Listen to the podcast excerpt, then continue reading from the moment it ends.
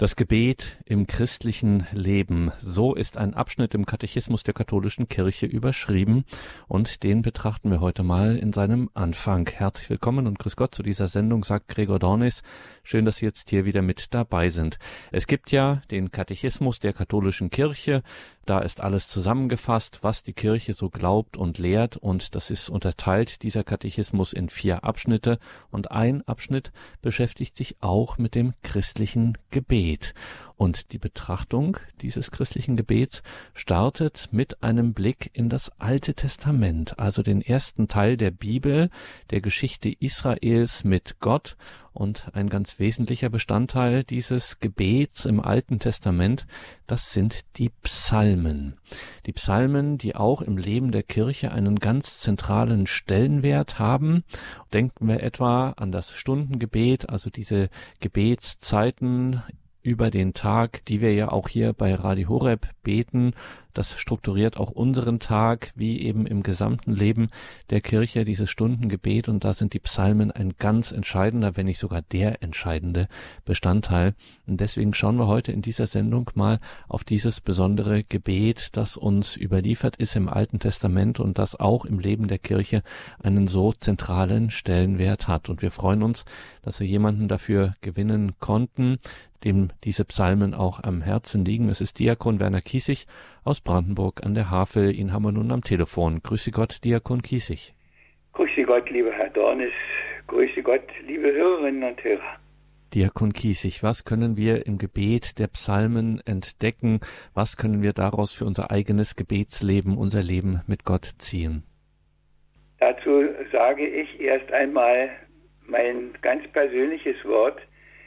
Ich bin immer und immer und immer wieder heilfroh, wenn ich mein Brevier aufschlage und die Psalmen beten darf, durchdenken darf, manchmal intensiver, manchmal auch einfach nur so, und war in meinem Leben oft und oft überrascht, wie die Situation, die ich in meinem Brevier an einem Tag gefunden habe, in die tatsächliche augenblickliche Situation meines Lebens gepasst hat, dass ich manchmal völlig fassungslos war und gedacht habe, wie kann das sein, dass der liebe Gott das so genau weiß, was du heute brauchst in den unterschiedlichsten Situationen? Und ich falle Ihnen selten ins Wort, Diakon Kiesig, aber hier muss ich noch ganz kurz erklären. Brevier, das ist eine Ausdrucksweise für das sogenannte Stundenbuch, also dieses Stundengebetbuch der Kirche. Okay, okay, ja. Ja, man nimmt manches immer zu selbstverständlich, ist es gar nicht. Okay. Und von daher, von daher weiß ich auch immer, dass dieses, dieses Gebet der Psalmen auch ein Korrektiv ist gegen manches andere, was sich immer wieder aus zeitgemäßen Gründen breit macht, wo man sagt, da kommst du immer wieder auf den Punkt. Und ich möchte Sie einfach ermutigen, sich den Psalmen zuzuwenden und sie zu entdecken für ihren ganz persönlichen Gebetsschatz. Und eine Einführung dazu gibt es auch in unserem Gotteslob unter der Nummer 30. Und da ich es auch nicht besser sagen kann, möchte ich Ihnen diese Einführung einmal vorlesen, weil die es wirklich in sich hat. Die Psalmen. Die Psalmen des Alten Testamentes haben ihre eigene Art, uns vor die Frage zu stellen, ob wir richtig und erfüllt leben? Das ist eine uralte Frage. Darum sollten wir uns nicht wundern, dass sie uns auch in alter, bisweilen sogar altertümlicher Sprache, in manchmal auch uns fremden Bildern und mit überraschenden Blickrichtungen begegnet. Selig der Mensch, mit diesem Wort beginnt das Gebetbuch der Bibel, der Psalter in dem die 150 Psalmen zusammengefasst sind. Selig der Mensch, der dem Bösen widersteht und sich für die Weisung Gottes entscheidet. Psalm 1. Wer sich fortwährend mit dieser Weisung beschäftigt, das verheißt dieser Psalm, wird wie ein Baum, der Frucht bringt. Ja, er wird selbst zu einem Baum des Lebens. So beginnt der Psalter als Lehr- und Lernbuch des Glaubens und damit auch als Lebensbuch Einladung, sich dem Prozess der Wandlung durch das Gotteswort anzuvertrauen. Seit fast 3000 Jahren haben unzählige Menschen ihren Alltag und ihre Feiertage von den Psalmen prägen lassen. Die einzelnen Psalmen sind immer wieder neu und ganz unterschiedlich gelesen und gedeutet worden. Von den Juden wie von Christen. Im persönlichen Gebet wie in der Liturgie. Auch von Musik und Literatur wurden die Psalmen auf vielfältige Weise aufgenommen und aktualisiert. Heute werden die Lieder, Gebete und Gedichte der Psalmen als ein sorgfältig zusammengestelltes Buch verstanden, so dass die Einzelpsalmen durch ihren Zusammenhang in ihrer Bedeutung noch reicher erfasst werden können. Kein Buch des Alten Testamentes wird im Neuen Testament so oft zitiert wie der Psalter. Dabei werden die Psalmverse allerdings weniger als Gebetstexte verwendet, vielmehr wird der Psalter als prophetisches Buch verstanden, das vorausweisend vom Messias redet, von Christus Jesus selbst. Darum bewahrt die Kirche die Psalmen in Treue zu Jesus, der seinen Weg mit und zu dem Gott Israels gegangen ist. Dabei hoffte und vertraute er auf jene unzerstörbare und rettende Gemeinschaft, die sich in den Psalmen ausspricht. Wenn darum Christen die Psalmen beten, sprechen sie mit der Stimme Christi und verwirklichen ihre Berufung in der Nachfolge Jesu Christi, mit ihm den Weg zu Gott zu gehen. Der Psalter ist das Dokument einer langen Glaubens- und Gebetsgeschichte. Generationen von Menschen haben Freude und Leid, Kampf für Gerechtigkeit und Widerstand gegen Unterdrückung, erleben festlicher Gemeinschaft und geschwisterliches Ertragen von Unglück in Klage und Lobpreis in Bitte und Dank vor Gott getragen. So vielschichtig wie das Leben ist, so vielgestaltig sind die Formen und sprachlichen Bilder der Psalmen. Im Ganzen wohnt dem Psalter eine Bewegung von der Klage zum Lob Gottes inne. Es ist das alle Menschen, ja die ganze Schöpfung umfassende Lob der Königsherrschaft Gottes am Ende der Zeit. Lob ist eine Haltung, die die Veränderung der Welt will, doch Gott das letzte Wort lässt. Wer bittet, geht von sich und seiner Welt aus. Wer lobt, geht von Gott aus, von einer Zukunft, die seine Zukunft ist. Die heiligen Worte sollen nicht nur im stillen gelesen, sondern laut gesprochen, ja gesungen werden. Dadurch entsteht ein Klangraum des Wortes Gottes, der nicht allein im Kopf da ist, sondern über Lippen und Mund in das Ohr geht. Wenn das Wort sich so Raum schafft, kann es Wurzeln schlagen und seine Kraft entfalten, die die Wirklichkeit gestaltet. Deshalb nehmen die Psalmen einen so großen Raum in der Liturgie ein. Sie begegnen uns im Wort Gottesdienst als Antwortgesang nach der Lesung, im Stundengebet, wir sagten es schon dem Brevier, singt die Gemeinde die Psalmen im Wechsel. Durch die einfache Melodie entsteht ein betrachtendes Gebet.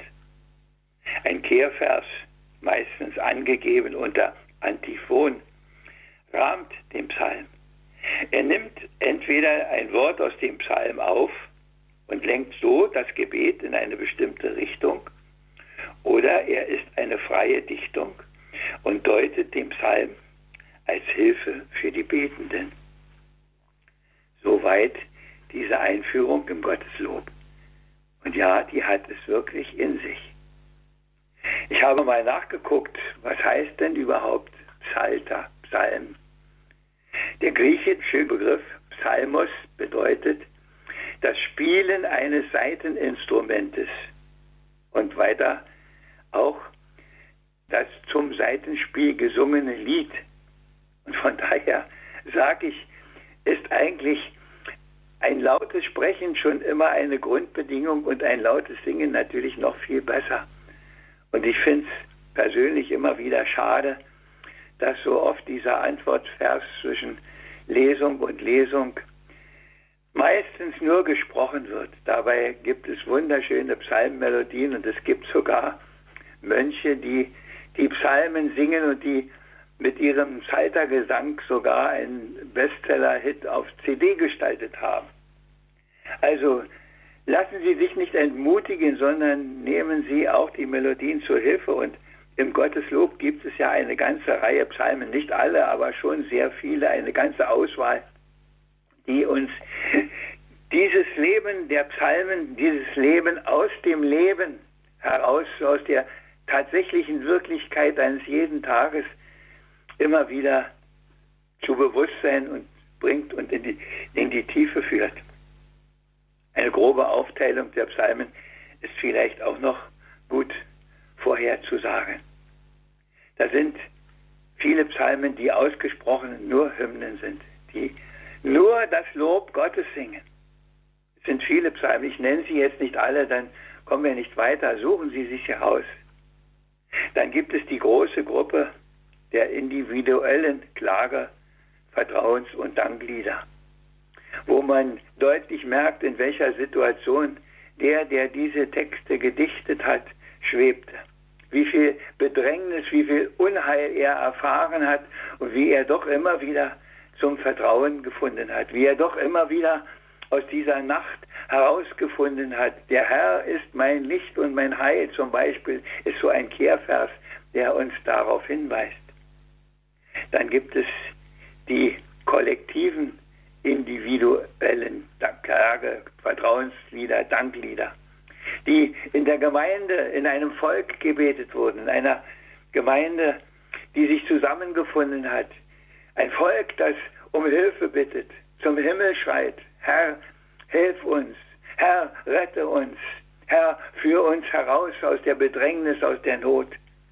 Oder auch die Danklieder, Du, Herr, hast uns herausgeführt. Du hast uns den Weg gezeigt. Du hast uns nicht untergehen lassen in Bedrängnis und Not. Du hast die Feinde nicht über uns siegen lassen. Das sind alles Worte aus dem Buch der Psalmen. Dann gibt es die, die Königspsalmen. Die Königspsalmen. Herr, du bist König über alle Welt. Der Herr ist König bekleidet mit Hoheit. Der Herr hat sich bekleidet und mit Macht umgürtet. Der Erdkreis ist fest gegründet, nie wird er wanken. Dein Thron steht fest von Anbeginn. Du bist seit Ewigkeit. Nur um ein paar Sätze zu zitieren, die in diese Richtung gehen. Die Königspsalmen, davon gibt es auch einige. Und dann gibt es die Lehrgedichte die uns helfen wollen, auf das Richtige zu schauen, die uns klüger machen wollen, tiefer in den Glauben einführen wollen. Und die darum sagen, hört auf die Stimme des Herrn, verschließt ihm nicht das Herz. Denn nur wenn ihr das tut, dann werdet ihr auch in die Tiefe geführt. Dann werdet ihr begreifen, worum es wirklich geht. Kommt, lasst uns jubeln vor dem Herrn und zujauchzen dem Fels unseres Heiles. Lasst uns mit Lob seinem Angesicht nahen, vor ihm jauchzen mit Liedern, denn der Herr ist ein großer Gott, ein großer König über allen Göttern. Verse aus einem Psalm natürlich wieder. Wie kann es anders sein? Psalm 95. Entdecken Sie die Psalmen, die im Gotteslob stehen. Es sind so viele, es sind so viele hilfreiche, es sind so viele, die uns in mancher Bedrängnis herausholen, die uns Freude schenken wieder am Leben, die uns Hoffnung geben, die uns ermutigen, die uns weiterführen auf dem richtigen Weg, die uns feststehen lassen in der Bedrängnis, wenn ringsum alles in Scherben liegt, wie wir meinen. Und das ist in dieser Zeit ja ganz besonders der Fall, wie viele leben in Angst und Not, in Verzweiflung. Ich kriege die Anrufe, wo Leute ratlos, mutlos sind und nicht mehr weiter wissen dann, ja, liebe Hörerinnen, und dann ist uns dieses Psalmgebet ein unendlich hilfreiches Unternehmen, dass wir sagen, darauf lasse ich mich ein. Und ich versichere Ihnen, dass da, wo Sie diese Texte nicht nur lesen, leise für sich, sondern wo Sie sie laut sprechen oder wo Sie vielleicht sogar diese Melodie entdecken und daraus etwas musikalisch Ereignisvolles werden lassen, dass das noch viel mehr in die Tiefe geht. Dass da etwas lebendig wird in ihnen, von dem sie gar nicht wussten, dass das in ihnen ist. Jubelt ihr Lande dem Herrn, alle Enden der Erde schauen Gottes Heil. Ist das ein Kehrfass? Singet dem Herrn ein neues Lied, denn er hat wunderbare Taten vollbracht. Er hat mit seiner Rechten geholfen und mit seinem heiligen Arm. Der Herr hat sein Heil bekannt gemacht und sein gerechtes Wirken enthüllt vor den Augen der Völker. Er dachte an seine Huld und an seine Treue zum Hause Israel. Ich kann Ihnen nicht die Psalmen alle vorsingen. Singen Sie sie selber. Freut euch, wir sind Gottes Volk, erwählt durch seine Gnade. Manchmal denke ich, der kommt ja, dieser Liedruf kommt ja oft vor. Aber wer macht das denn wirklich? Wer freut sich daran, dass er zum Volk Gottes gehört? Dass er eine Zukunft hat, wo so andere keine Zukunft sehen, wo andere so ratlos sind, wo andere sich überlegen, ob sie sich nicht umbringen wollen und ihrem Leben ein Ende machen, weil sie es nicht mehr aushalten. Was hilft uns denn dann dieser Glaube, dass da einer ist, der uns trägt? Und nicht nur jetzt, sondern durch die Jahrtausende uns trägt.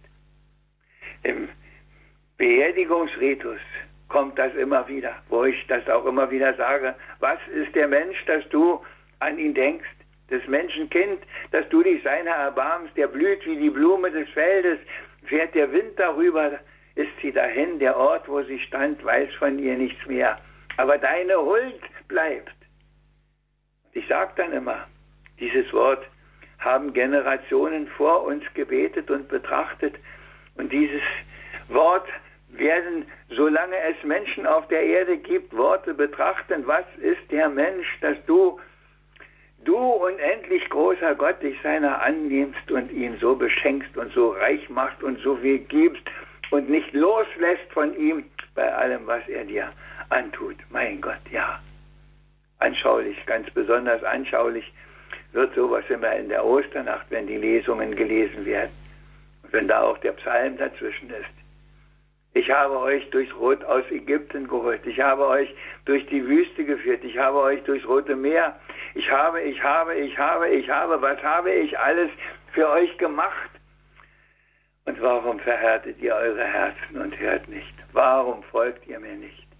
Und es war unlängst die Lesung beim Propheten Hosea. Ja, die Propheten, die müssen das Volk immer wieder erinnern, was Gott getan hat.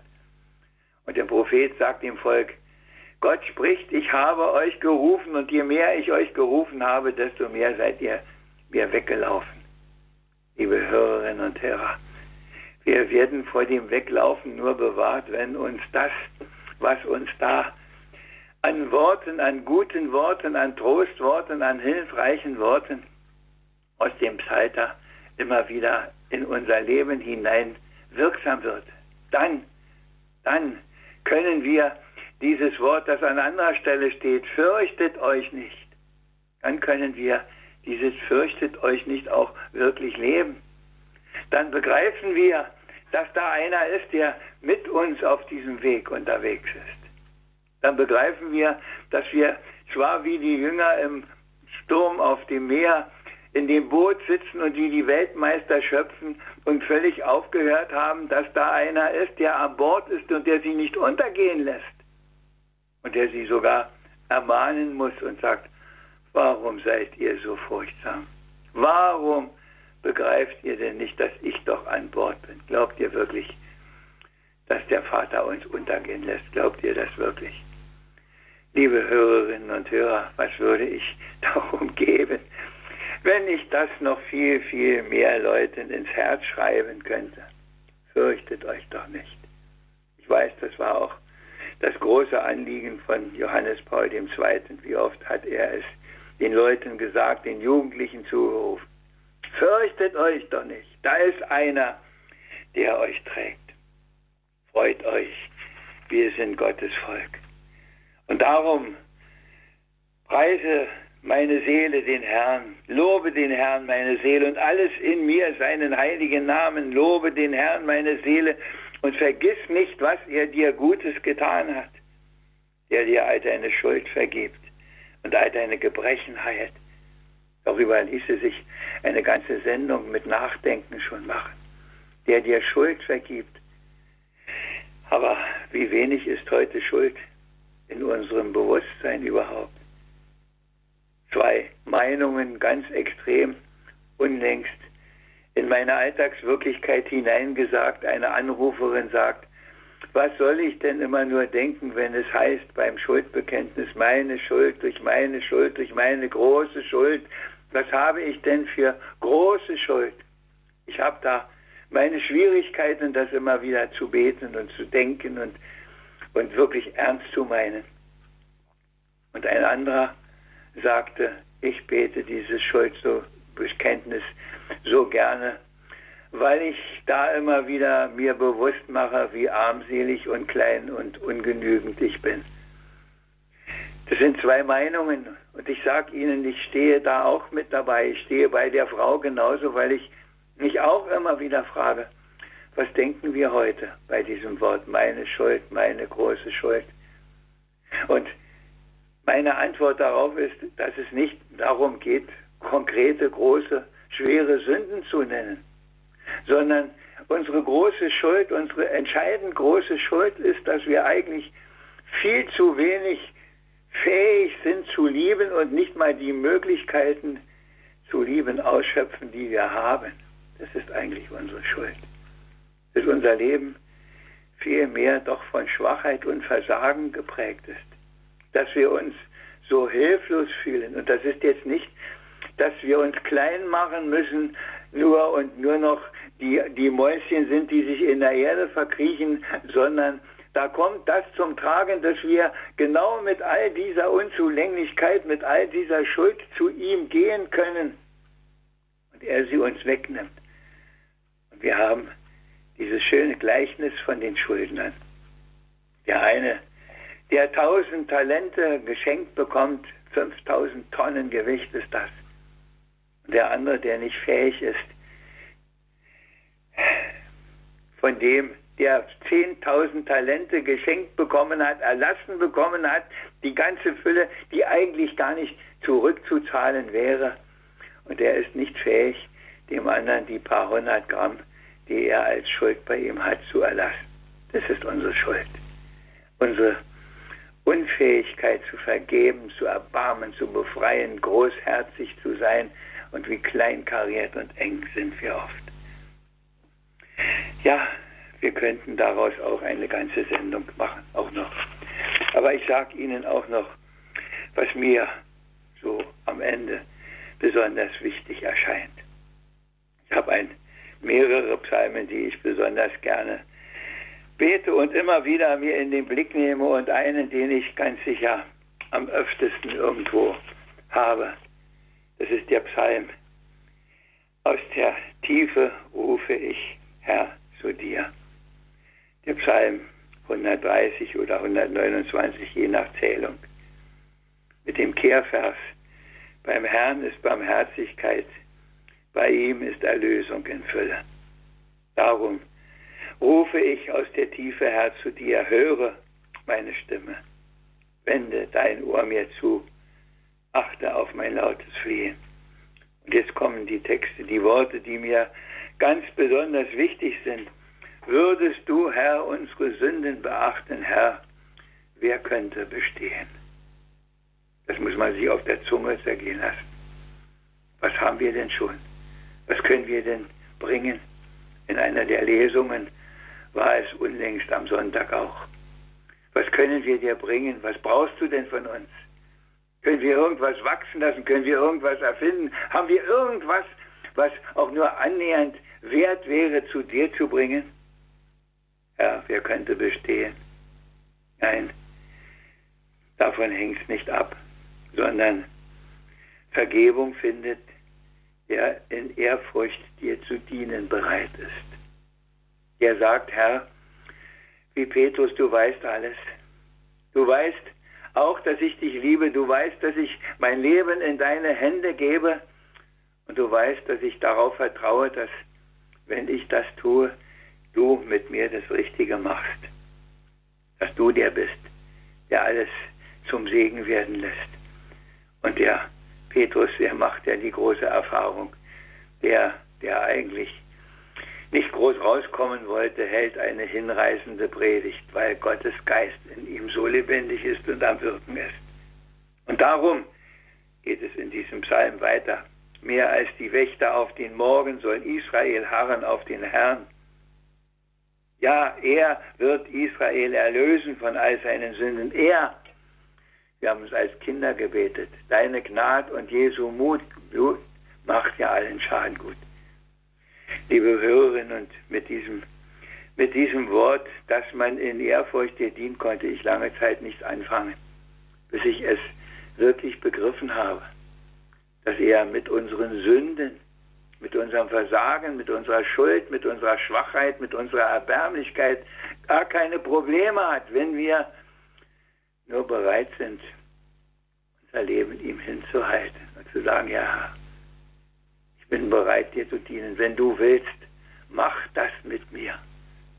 Und dann kommt das große Erstaunen, was er macht. Und ich kann Ihnen nur ganz persönlich aus tiefster Seele sagen, ich kriege immer, immer, immer wieder nur das Staunen, was er mit mir macht. Und er kennt meine, meine dunklen Seiten ganz sicher auch. Er kennt sie nur allzu gut. Er kennt sie nur allzu gut. Ja, wir haben die Worte alle. Wir haben die Worte wirklich alle. Er kennt unsere Schwachheit und er macht trotzdem. Er macht trotzdem. Ich kann es gar nicht oft genug sagen. Und er macht es mit mir und auch mit meiner Dunkelheit. Er, da haben wir wieder so einen Kehrvers. Er macht meine Finsternis hell. Du führst mich hinaus ins Weite. Du bist es. Du, du, du. Es gibt da auch einen schönen Psalm, ein lieber Mitbruder hat da aus ein, ein Lied gemacht, eine Vertonung des Psalms. Du heißt es du, immer wieder du, du, ja du Herr. Du führst mich hinaus ins Weite, du machst meine Finsternis hell. Liebe Hörerinnen und Hörer, das ist der Grund, weshalb wir die Psalmen eigentlich von Herzen lieben sollten. Ich weiß, es gibt unendlich viele und dicke Gebetbücher. Es gibt unendlich viele dicke Bücher mit Hunderten von Liedern. Und immer wieder kommen noch neue dazu. Und ich sage Ihnen das trotzdem ganz ehrlich, meine Lieblingslieder, Lieder meinetwegen in Anführungsstrichen, ist das Buch der Psalmen, das ist mein Liederbuch. Da finde ich die Tiefe, die ich brauche. Alles andere kann sicher gut sein, kann nützlich sein und finden manche Leute auch ihre Freude und ihr Erbarmen. Ich will das alles nicht schlecht reden, aber für mich zählt das andere. Und ich wünschte mir, dass noch viel, viel mehr darin immer wieder Halt, Hilfe, Trost, Hoffnung, Freude Dank finden. Und was Besseres kann ich am Ende, glaube ich, auch nicht sagen.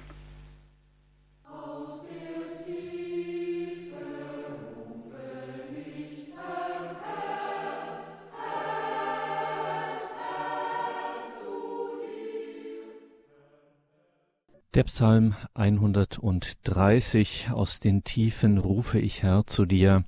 Mein Herr, höre doch meine Stimme, lass deine Ohren achten auf mein Flehen um Gnade. Das zum Ausklang dieser Katechismus-Sendung mit Diakon Werner Kiesig aus Brandenburg an der Havel, der uns heute eingeführt hat in das Gebet der Psalmen, sein Liederbuch, wie er es genannt hat, und es ist das Liederbuch Israels und es ist das Liederbuch der Kirche. Liebe Hörerinnen und Hörer, herzliche Einladung, das Psalmengebet zu entdecken für sich, für ihr Leben mit Gott, beispielsweise über das Stundengebet der Kirche, das wir ja auch hier bei Radio Horeb beten, jeden Tag. Und wenn Sie eine Einführung möchten, ich sage noch einmal die Nummer im Gotteslob. Es hat ja auch in dieser Sendung eine Rolle gespielt am Anfang. Eine wirklich schöne Einführung in das Gebet der Psalmen, nämlich im Gotteslob steht die unter der Nummer 30. Gotteslob, das Gesangbuch der katholischen Kirche, Gotteslob Nummer 30, Einführung in die Psalmen. Und da lesen wir dann so Sätze wie, wenn Christen die Psalmen beten, sprechen sie mit der Stimme Christi. Also, was könnte lohnenswerter sein, als dieses Gebet für sich zu entdecken, das Gebet der Psalmen. Danke Ihnen allen fürs Dabeisein in dieser Katechismus-Sendung. Schauen Sie unbedingt auch in die Details zu dieser Sendung auf horeb.org im Tagesprogramm. Dort finden Sie Hinweise auf die Bücher, die biblischen Veröffentlichungen von Diakon Werner Kiesig, allesamt erschienen im Bernardus Verlag. Mein Name ist Gregor Dornes. Viel Freude hier im weiteren Programm. Und Diakon Kiesig, natürlich können wir Sie auch in dieser Sendung nicht gehen lassen, ohne Sie nicht zuvor um den Segen gebeten zu haben. Ich äh, möchte ein ganz, ja, fast intimes Wort an den Schluss und vor den Segen stellen. Ein Wort der Selbsterkenntnis, wohin der liebe Gott mich geführt hat und wie ich vieles sehe. Das heißt, ich, einer, dem so viele kostbare Worte gegeben, einer, der so vielen anderen ist Stärke zum Leben, einer, dem göttliche Wahrheit vertraut, einer, der tief Gottes Liebe geschaut, einer, dem dennoch die Worte oft fehlen, einer, oft unfähig, froh zu beseelen, einer, dem Wahres zu tun nicht gelingt, einer, der tief in die Sünde versinkt, einer, den quälend Versuchungen plagen, einer nicht fähig, sein Kreuz mitzutragen, einer verzweifelt im Dunkel der Nacht, einer, der betend die Nächte verbracht. Einer, der andere zum Lichte hinführt, einer, der einsame Kälte nur spürt. Einer, der liebt, was niemand bemerkt. Einer, der leidet, wo niemand ihn stärkt. Einer, der oft für die, die ihn mögen, zum Ärgernis wird, anstatt doch zum Segen. Einer, der die, die so sehr ihn lieben, statt zu erfreuen, nur tut betrüben. Einer, der anderen ein Lachen schenkt her und dessen Herz doch traurig und leer. Einer, der dennoch sich müht, Gottes Willen auch unter Tränen und Angst zu erfüllen. Und der Segen des allmächtigen Gottes, der alles Gute wirkt in mir, in Ihnen, in jedem, der sich öffnet, sei mit Ihnen allen. Der Segen des Vaters und des Sohnes und des Heiligen Geistes. Amen.